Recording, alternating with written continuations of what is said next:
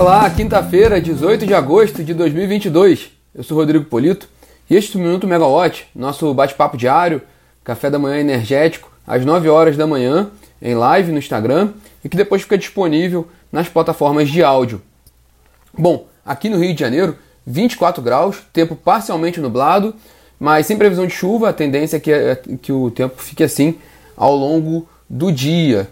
É, hoje, o nosso destaque aqui dessa quinta-feira é a, o setor de eólicas offshore. Né? Ontem foi aprovado, inclusive vamos começar nosso bate-papo por aí. É, ontem foi aprovado pela Comissão de Infraestrutura do Senado o, a proposta do marco legal para a exploração de energia em alto mar, né, de fontes eólicas, solar e de marés. É, mas o destaque grande desse marco legal é, sem dúvida, o, a atividade de geração de energia eólica offshore, né? que há uma demanda muito grande já no setor, na indústria, para, para a, a regulamentação desse mercado.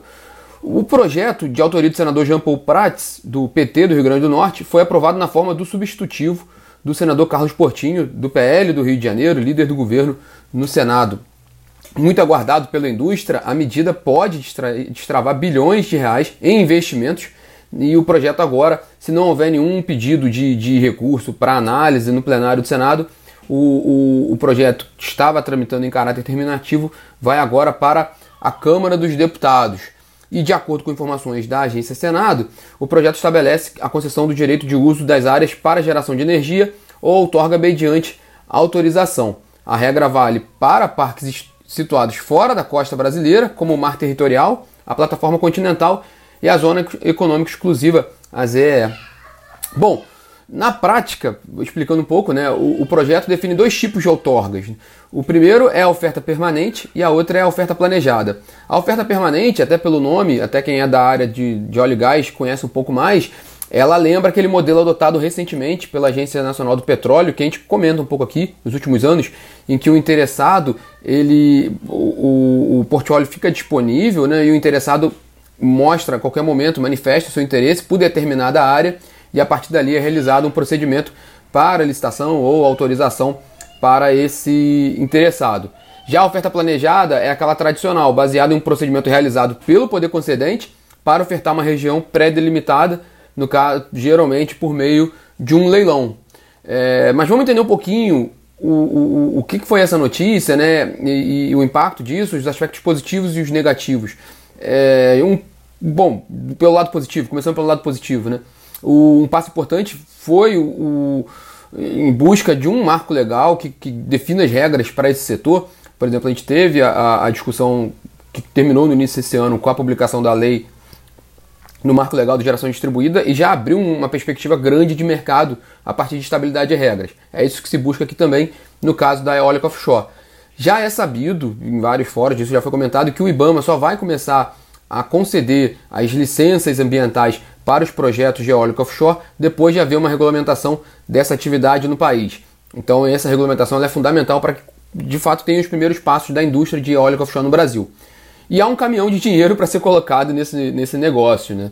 O, de acordo com o IBAMA, a última atualização do IBAMA, a gente acompanhou isso pela Megawatt, são quase 170 gigawatts de projetos de geração eólica offshore aguardando esse aval do órgão ambiental. E é um negócio pra gente grande.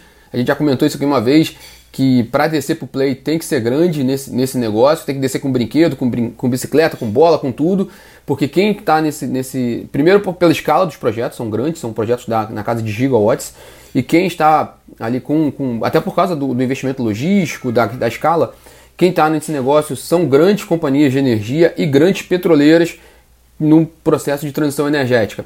Eu fiz um rápido levantamento para trazer aqui só para ilustrar um pouco esses comentários. A Equinor, a petroleira norueguesa, ela planeja investir entre 12 e 16 gigawatts de capacidade de energia até 2030, sendo dois terços desse potencial em eólico offshore, globalmente. A Shell, a gigante Shell também do, petróleo, venceu nesse ano um leilão para desenvolver 5 gigawatts de eólico offshore na Escócia. A Iberdrola, a gigante energética Iberdrola, controladora da Neo Energia no Brasil, tem uma meta de 1 a 3 gigawatts até 2030, com investimentos de 200 milhões de euros em P&D até 2023, mas pretendendo investir até 1 bilhão de euros em novas instalações logísticas para o segmento de eólicos offshore globalmente. E outro, um último ponto aqui da Total Energies, do grupo francês Total, um portfólio de 10 gigawatts de eólicos offshore a ser desenvolvido. Então são grandes players. Recentemente a gente teve um, um evento aqui no Rio de Janeiro sobre eólico offshore, um evento bem, bem robusto. E esses players todos participaram, mostraram um pouco dos seus projetos. Outros players que não, a gente não teve oportunidade de mencionar aqui também estiveram lá, mostrando de fato que está tudo pronto. Assim, tem interesse não falta e dinheiro não falta, faltam mais as regras do jogo. Por outro lado, e aí é que está a questão, na parte negativa, há um certo ceticismo com relação a esse projeto de lei. Isso porque já havia sido aprovado um projeto anterior no Senado, já que já está na Câmara e que não, não andou. Então, não, não necessariamente o que foi aprovado ontem, de fato, vai é, ser concretizado e ainda mais em qual timing.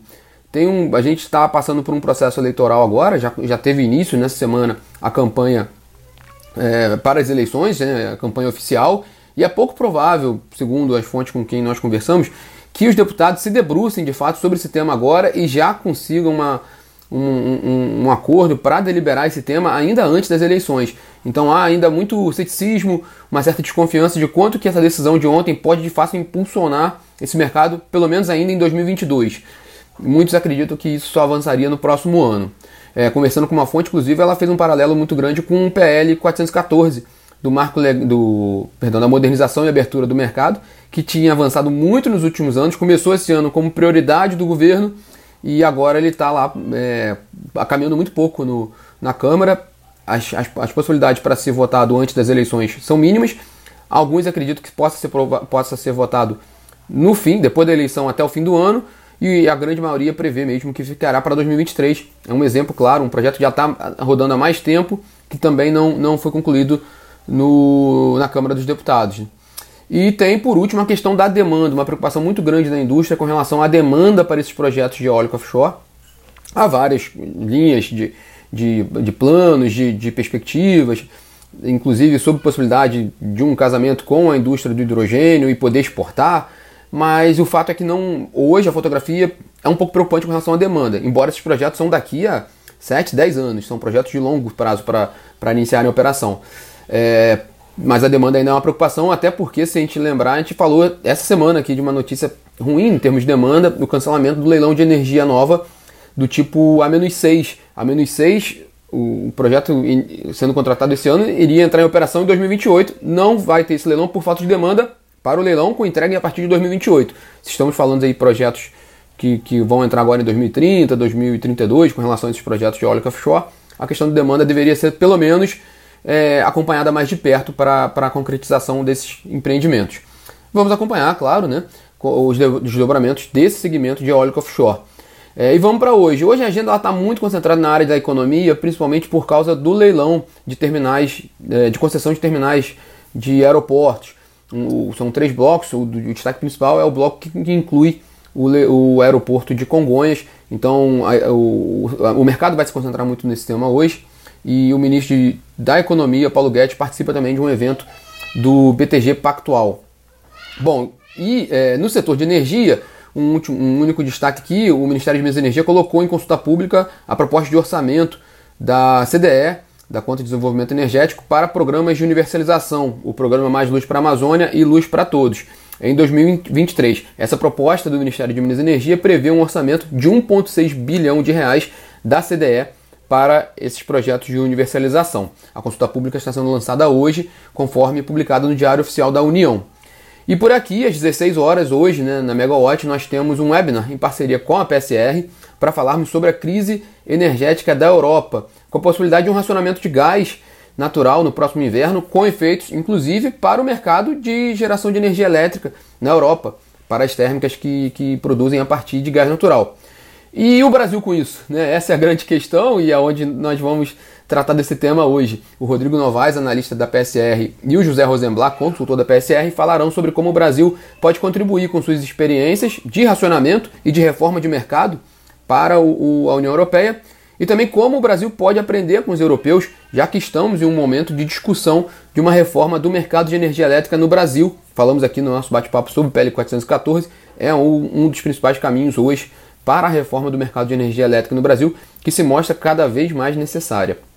Bom, esse webinar vai ser às 4 horas da tarde no, no YouTube e no LinkedIn da Megawatt e vai ser aberto a todos. Então fica o convite, tem bastante tempo, dá para tomar um café, tomar, ler e-mail, trabalhar e, e, entrar às 4 horas da tarde para conferir esse nosso bate-papo com os especialistas da PSR. Bom pessoal, esses são os destaques dessa quinta-feira nós estaremos de volta aqui amanhã, às 9 horas da manhã. Tchau, tchau!